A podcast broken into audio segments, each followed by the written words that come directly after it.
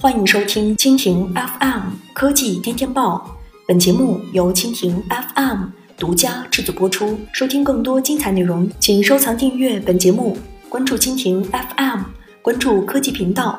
中国国际进口博览会吸引高科技产品来华首发。高场强磁共振放射治疗系统新款民用直升机，会与人一起协作的工业机器人。一批行业领先企业十六号在此间与中国科技博览局签署参展合同，部分高科技产品将在中国国际进口博览会实现中国首秀。来自瑞典的伊科达公司选择中国国际进口博览会作为旗下两款先进放射治疗设备的中国首秀场所。伊科达医疗器械有限公司副总裁兼市场总监刘建斌说。最新研发的高场强磁共振放射治疗系统在全球还未商用，计划在二零一八年内分别在欧洲、美国等地上市。选择进口博览会作为中国首秀非常有意义。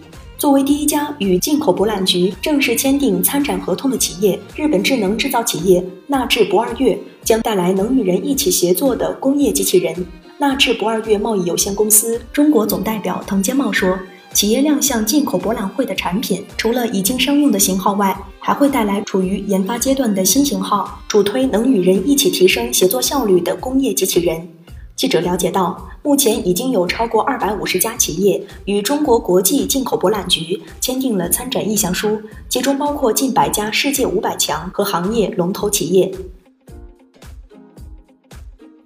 以上就是今天的科技天天报，更多精彩内容。